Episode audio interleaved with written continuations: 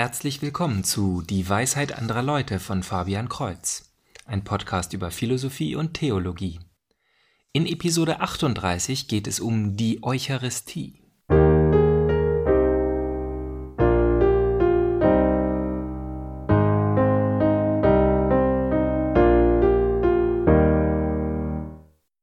Die Eucharistie wird auch Magnum Mysterium genannt. Mysterium also Geheimnis, bedeutet aber nicht, dass die Kirche den Gläubigen oder Gott den Menschen eine Information vorenthält. Etwas, das wir eigentlich wissen könnten, aber aus irgendeinem Grund nicht wissen sollen. Nein, es geht bei den theologischen Mysterien um Dinge, die uns zu groß sind, die wir also in ihrer Gesamtheit nicht verstehen können. Es ist ein erster wichtiger Schritt für jeden Menschen auf der Glaubensreise einzugestehen, dass es nicht nur Dinge gibt, die ich persönlich nicht verstehe, sondern einige Dinge, die für alle Menschen zu groß zu verstehen sind. Vom heiligen Augustinus wird gesagt, dass er am Strand des Ozeans entlang ging und versuchte, die Dreifaltigkeit zu verstehen. Dabei sah er einen Jungen, der immer wieder Wasser aus dem Meer holte und es in eine kleine Grube im Sand schüttete. Er fragte ihn, was er da tue, und der, sag, der Junge sagte, dass er den Ozean in sein Loch schütten will. Augustinus lachte und sagte, dass das nie passen wird, worauf der Junge, der natürlich in Wirklichkeit ein Engel war, antwortete, dass Gottes Größe nicht in seinen Verstand passen wird. Doch ein Mysterium ist das Gegenteil von blindem Glauben und ausgeschaltetem Verstand. Es bedeutet nicht, du bist zu dumm dafür, denk nicht weiter darüber nach. Nein, diese Geheimnisse laden gerade dazu ein, darüber zu meditieren, sie im Zusammenhang mit dem ganzen Leben zu sehen und sie aus immer neuen Blickwinkeln zu erforschen. Auch wenn wir sie nie ganz erfassen werden, sind sie wie ein tiefes Bergwerk, aus dem wir immer wieder neue Schätze herausholen können. Wenn auch die Eucharistie wie ein recht willkürliches Dogma erscheint, steht sie doch im Zusammenhang mit einem anderen Mysterium, welches oft gar nicht als solches erkannt wird, nämlich die Inkarnation, die Fleischwerdung oder eben die Geburt Jesu Christi zu Weihnachten. Die Weihnachtsgeschichte ist so bekannt, und die Geburt eines Menschenbabys so ordinär, dass wir gerne übersehen, wie unmöglich die ganze Sache ist. Der Allmächtige, der Schöpfer, der außerhalb von Raum und Zeit steht, vollkommen transzendent, wird ein Menschenbaby, völlig auf die Hilfe seiner Eltern angewiesen. Und die Christologie, also die Arbeit der Kirchenväter in den ersten Jahrhunderten nach Christus, hat uns die Definitionen geliefert, die wir noch heute verwenden. Jesus Christus ist ganz Gott und ganz Mensch. Er zeigt uns, wie Gott ist, und er zeigt uns, was ein Mensch wirklich ist oder besser sein sollte.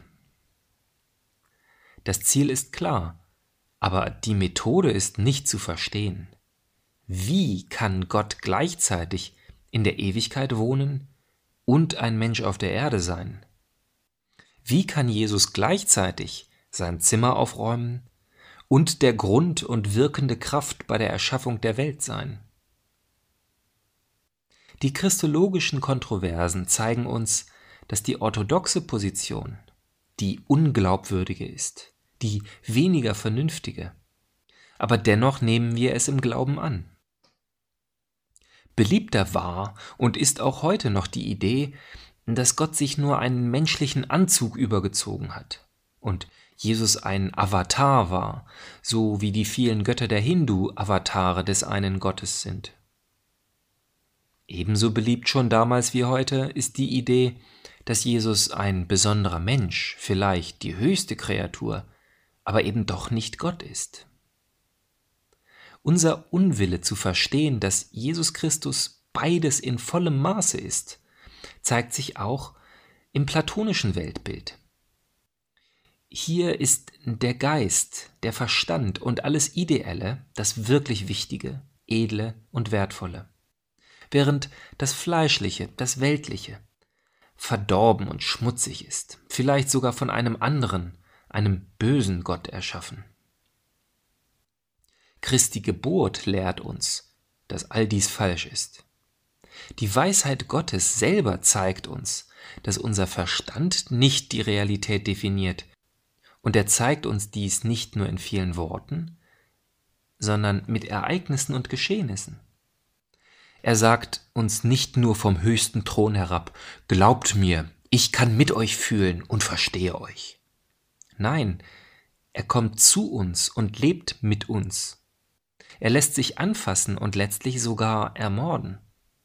Damit zeigt Christus uns deutlicher, wie Gott ist, als tausend Theologen es erklären könnten. Doch ist diese Episode ja angeblich nicht über Weihnachten, die Menschwerdung Christi, sondern die Eucharistie. Nicht das erste Kommen Christi, nicht die letzte Ankunft, das letzte Gericht, sondern das beständige Kommen, das tägliche Kommen Christi. Und dies setzt doch noch eine Sinnlosigkeit obendrauf. Okay, Gott ist als Baby gekommen, aber er hat sich auch nur in die Hände einer vorsichtig ausgesuchten, sündenfreien Frau begeben. Aber sich als Stück Brot und Wein in die Hände von irgendwelchen Priestern zu begeben, schlägt doch den fast den Boden aus. Ist er da nicht noch hilfloser? Denn als Stück Brot kann er ja noch nicht einmal schreien. Und vor 2000 Jahren als Mensch, das war räumlich und zeitlich begrenzt. Okay, wir konnten ihn ermorden, aber auch nur einmal. Die Qual der Folter hat dann irgendwann ein Ende. Aber wenn er in der Eucharistie wirklich präsent ist, dann können wir ihn immer wieder ans Kreuz nageln, ihn auf den Boden werfen, ihn verachten und uns von ihm abwenden, ihn ignorieren. Noch dringlicher fragt man hier nach dem Warum.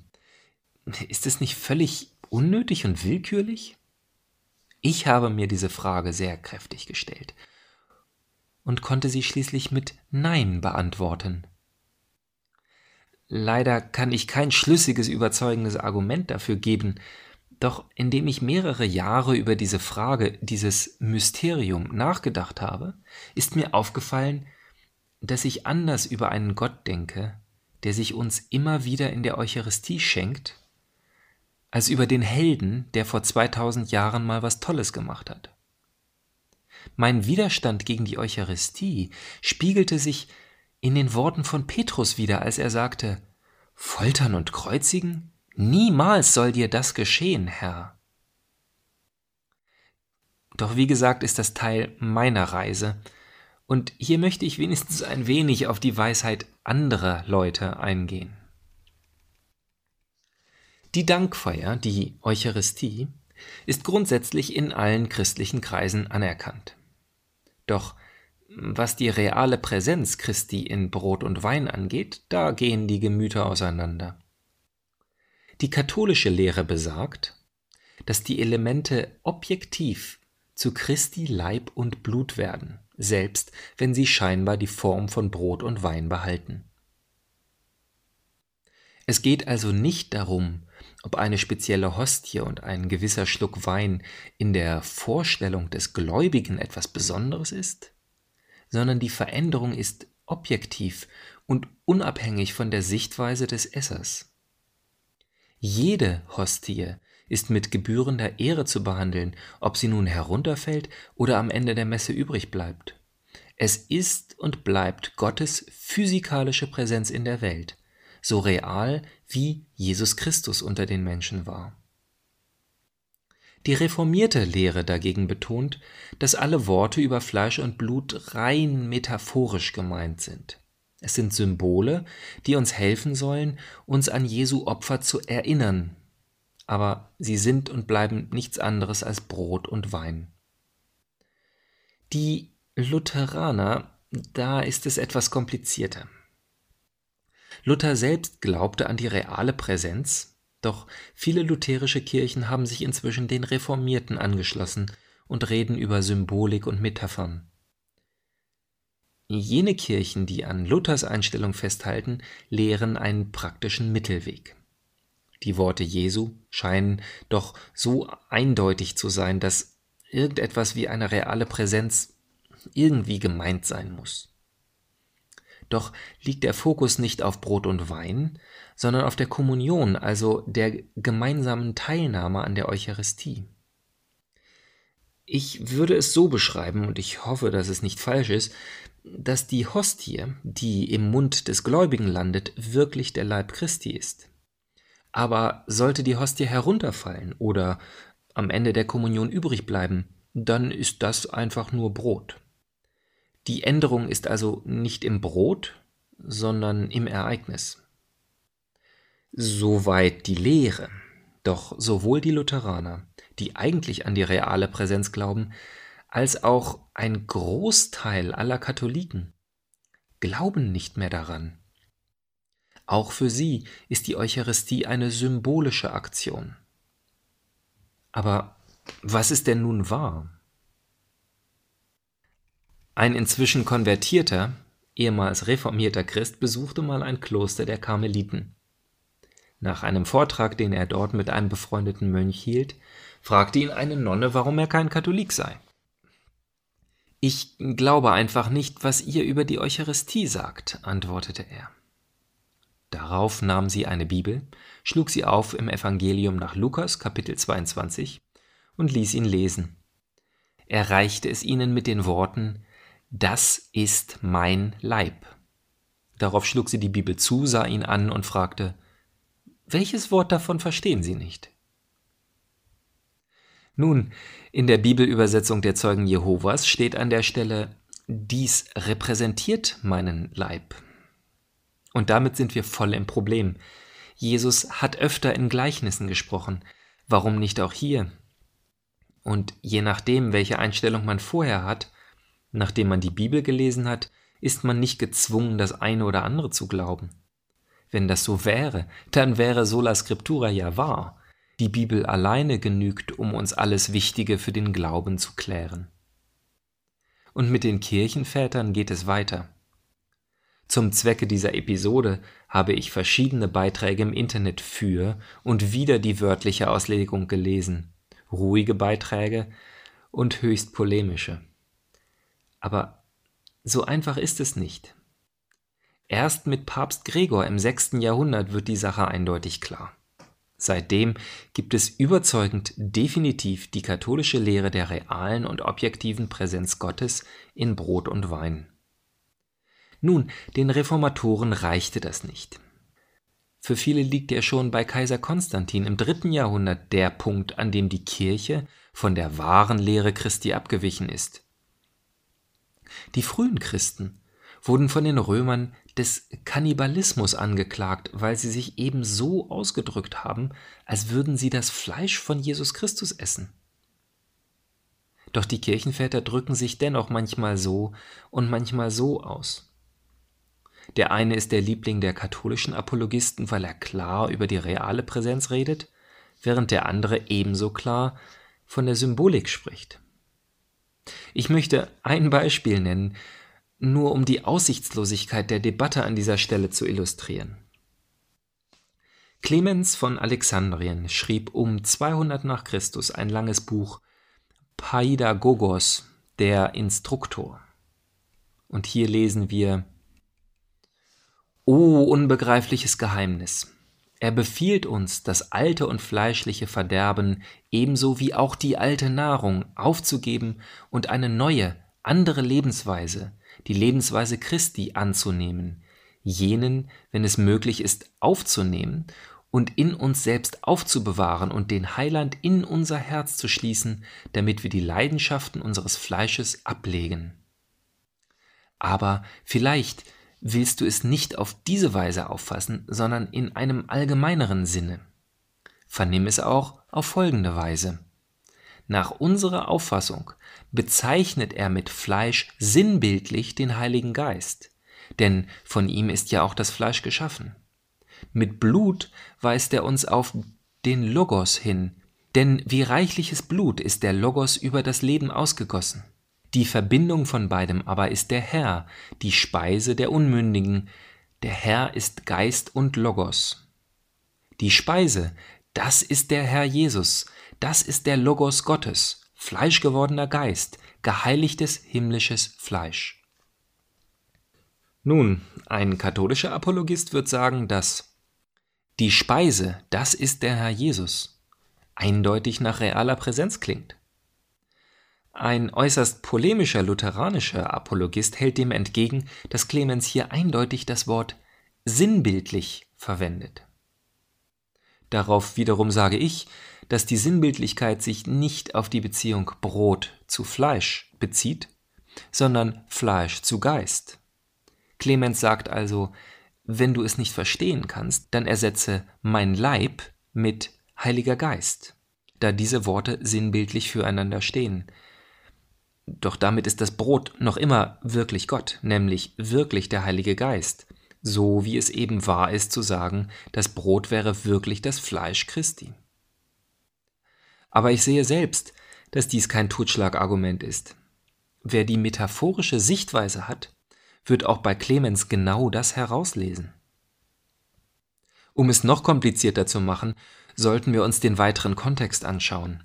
Dieses Kapitel 6 des ersten Buches trägt nämlich den Titel Gegen die Annahme, dass die Bezeichnung Kinder und Unmündige sich auf den Unterricht in den ersten Wissensgegenständen beziehe.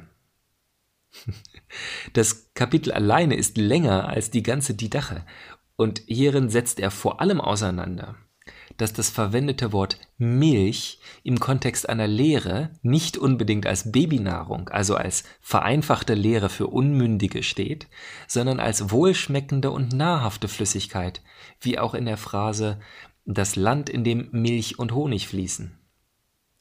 Also hat schon vor 1800 Jahren ein Apologist die einzelnen Worte der Bibel auseinandergenommen und Bücher darüber geschrieben. Auf der nächsten Seite setzt Clemens dem Leser dar, dass, wenn sich im Winter die Blutadern zusammenziehen, weil es kälter wird, die Ammen bekanntlich auch mehr Milch geben. Ich finde es lustig zu lesen, und auch wenn es zunächst schockierend naiv klingt, liegt er im Großen und Ganzen gar nicht so falsch in seiner Biologie, wenn man mal bedenkt, dass er nie Biounterricht in der Schule hatte. Dennoch möchte ich einen Nebensatz in einem solchen Traktat über Milch nicht als den Wendepunkt in meinem Glauben über die reale Präsenz sehen. Es ist einfach nicht geeignet als Argument für oder wider eine metaphorische oder wörtliche Auslegung. Andere Kirchenväter sprechen anderswo auch über die Symbolik, die in Brot und Wein liegt. Doch dies widerspricht der katholischen Perspektive gar nicht. Wenn die Doktrin der realen Präsenz wahr ist, kann es doch trotzdem auch symbolträchtig sein. Wenn sie jedoch falsch ist, also wenn Jesu Worte definitiv nur symbolisch und nicht wörtlich gemeint sind, dann ist jede Ausdrucksweise, die von realer Präsenz spricht, falsch. Und hier schließlich liegt mein Argument. Der Glaube der Mehrheit heutzutage, also die Reformierten und alle Lutheraner und Katholiken, die nicht mehr an die reale Präsenz glauben, zeigt doch, dass dies die offensichtliche, die natürliche und die verständliche und leicht zu glaubende Variante ist. Das war in den letzten 2000 Jahren nicht anders als heute. Eine rein symbolische Interpretation ist einfacher, verständlicher und viel weniger skandalös. Warum gibt es also überhaupt eine Unstimmigkeit? Wenn die symbolische Auslegung wahr ist, dann muss sich doch jemand wirklich das Hirn verdreht haben, damit die wörtliche Auslegung die Norm der Kirche für über tausend Jahre geworden ist. Vor allem muss der Heilige Geist geschlafen haben. Wäre es nicht wirklich einfach, sowohl für Gott als auch für die Menschen, die die Kirche gegründet haben, eine derart simple und leicht zu glaubende Lehre beizubehalten? Ist es nicht viel schwerer, das gesamte Christentum von der völlig unverständlichen, ja unglaubwürdigen, realen Präsenz zu überzeugen? Und dennoch ist genau das passiert. Haben Menschen das geschafft? Zum Abschluss möchte ich das meiner Meinung nach jeweils beste Argument für und gegen die wörtliche Auslegung geben. Gegen die wörtliche Auslegung spricht wie gesagt der natürliche Verstand. Jesus hält ein Stück Brot in seinen Händen, die zu seinem Körper gehören, und behauptet, dies ist mein Leib. Dabei ist er doch leiblich anwesend im gleichen Raum. Die Apostel sehen seinen ganz ordinären menschlichen Leib, dem kein Stück fehlt, hinter dem Stück Brot, das er hochhält. Es wäre schon ein Wunder, wenn gleichzeitig das Brot auch noch sein Leib wäre. Das beste Argument für die wörtliche Auslegung dagegen findet sich im Evangelium nach Johannes, der als einziger nicht über die Einsetzungsworte am Tag vor dem Tode berichtet. Ach halt, eine Kleinigkeit habe ich vergessen zu erwähnen. Die Einsetzungsworte, also das Dies ist mein Leib, tut dies zu meinem Gedächtnis, ähm, das ist keine magische Formel. Laut Lehre der Kirche sind es nicht die Worte, die die Wandlung bewirken. Tatsächlich gibt es seit 20 Jahren einen Ritus, der diese Worte gar nicht enthält. Die Wandlung, also das Sakrament, der Einbruch von Gottes Gnade ins Hier und Jetzt, geschieht aufgrund der Feier der Eucharistie zusammen und nicht, weil der Priester einige magische Worte spricht. Nun aber zu Johannes. Wir finden seine Version der Lehre über das Brot in Kapitel 6. Jesus sagt, ich bin das lebendige Brot, das vom Himmel herabgekommen ist. Wer von diesem Brot isst, wird in Ewigkeit leben. Das Brot, das ich geben werde, ist mein Fleisch für das Leben der Welt.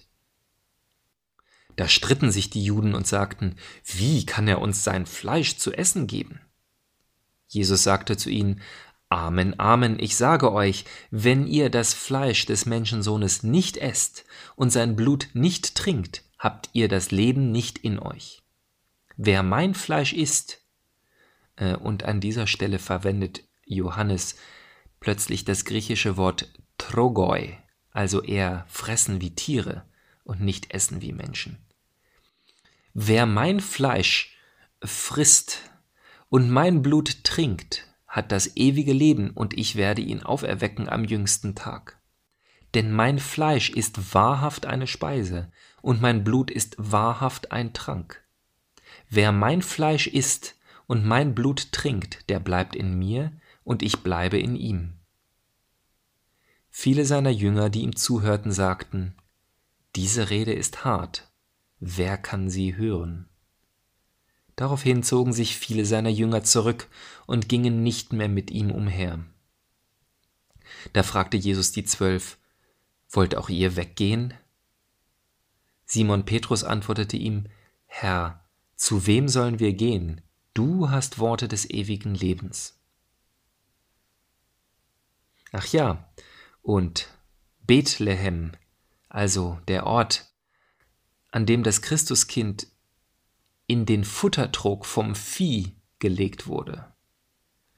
Der Name des Dorfes heißt aus dem Aramäischen wörtlich übersetzt Brothaus oder Brothausen, wobei ein Araber dieses Wort eher als Fleischhaus verstehen würde. Und nun will jemand behaupten, dass Gott all diese Worte sagt, all diese wunderbaren Symbole und Zusammenhänge aufbaut, dass alles zusammenpasst über die Kernelemente Brot, Fleisch, Opfer und dann aber die tatsächliche wörtliche Bedeutung, den letzten Schritt, der es alles wahr machen würde, den geht Gott nicht? Das sind alles nur Worte? Ich könnte jetzt noch über eucharistische Wunder reden, wie das in Lanciano, welches dazu führte, dass Thomas von Aquin das Tantum Ergo komponierte oder von eucharistischer Anbetung, die überall auf der Welt, auch hier in unserer Gemeinde wöchentlich stattfindet. Aber irgendwann muss ich ja auch mal zum Ende kommen. Also bei Widerspruch, Fragen, Lob oder Kritik, ja, auch Lob, schreiben Sie doch mal eine E-Mail an dwal.fabian-kreuz.de. Kreuz mit TZ. Also bis zum nächsten Mal, Gottes Segen.